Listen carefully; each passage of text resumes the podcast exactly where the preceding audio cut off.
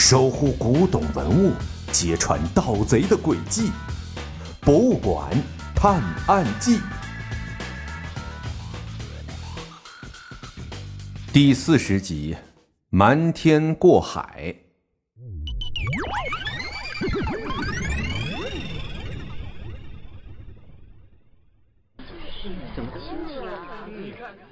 所有人都一头雾水，不知道这个惊天大案究竟是怎么发生的。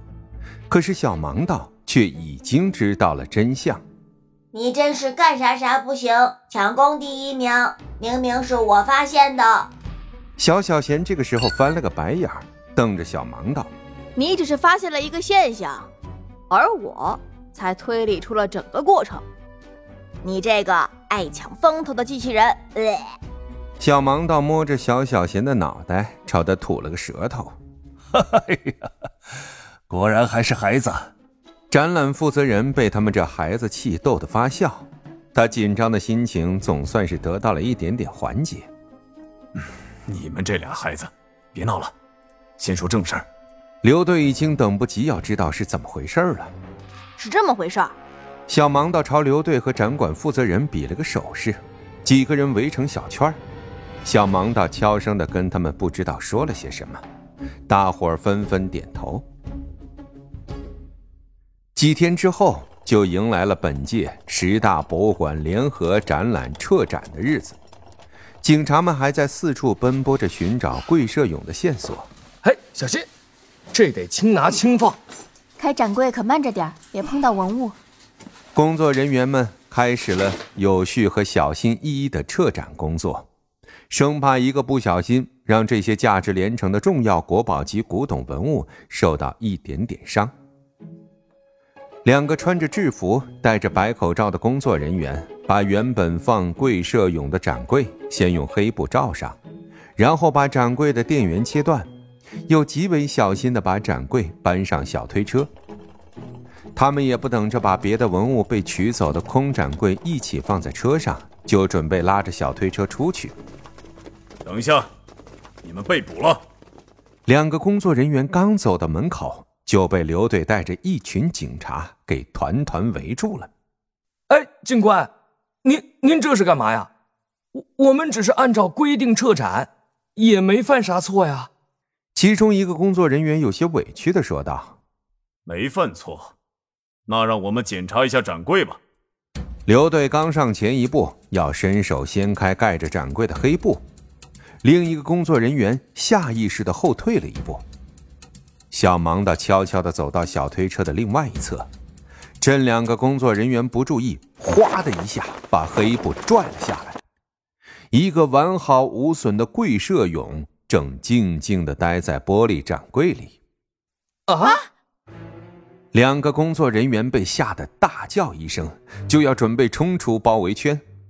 可是警察们个个身手了得，只听得“哎呦哎呦”的几声，两个假冒的工作人员就被制服，并且铐上了手铐。原来桂社勇从头到尾根本就没有离开过展馆，而是用一个瞒天过海的计谋，差点把所有人都给骗了。哼哼。你们以为这点计谋就能瞒得过我吗？小盲道走到两个假冒的工作人员跟前说：“为了偷盗这个贵社俑，你们准备了很久了吧？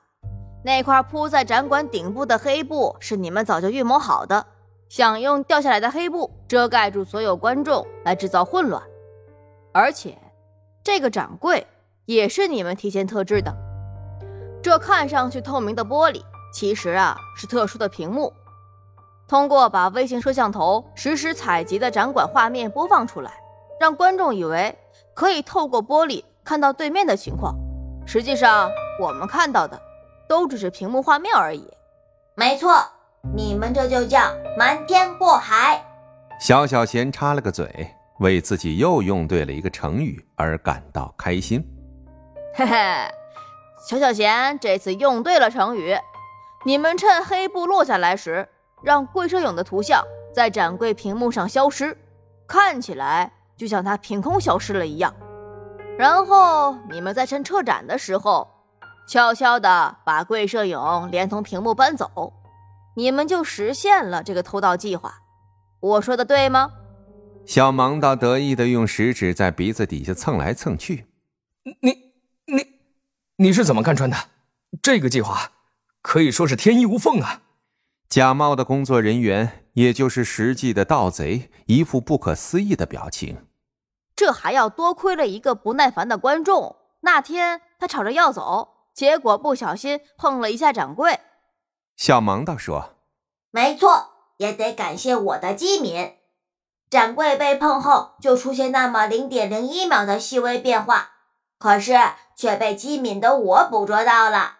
这可是你们人眼察觉不到的。”小小贤抢过小盲道的话，满脸的骄傲：“ 是是是。”你这次不是邀功精，确实是功劳很大，行了吧？回头赏你个大汉堡。小盲道胳膊架在小小贤的头上，满脸堆笑的看着他。切，我又不像你这个贪吃鬼似的，我不用吃东西。屁！小小贤说完，猛地一个躲闪，害得小盲道险些摔了一跤。好了好了，你俩别像个小孩子似的闹腾了，还得审问盗贼呢。刘队过来，把小盲道和小小贤拉开，准备把盗贼押回警局审讯。这次的事儿真是谢谢了，感谢我们的天才侦探小盲道，厉害的人工智能小助手，还有，还有一心为民的警察刘队长。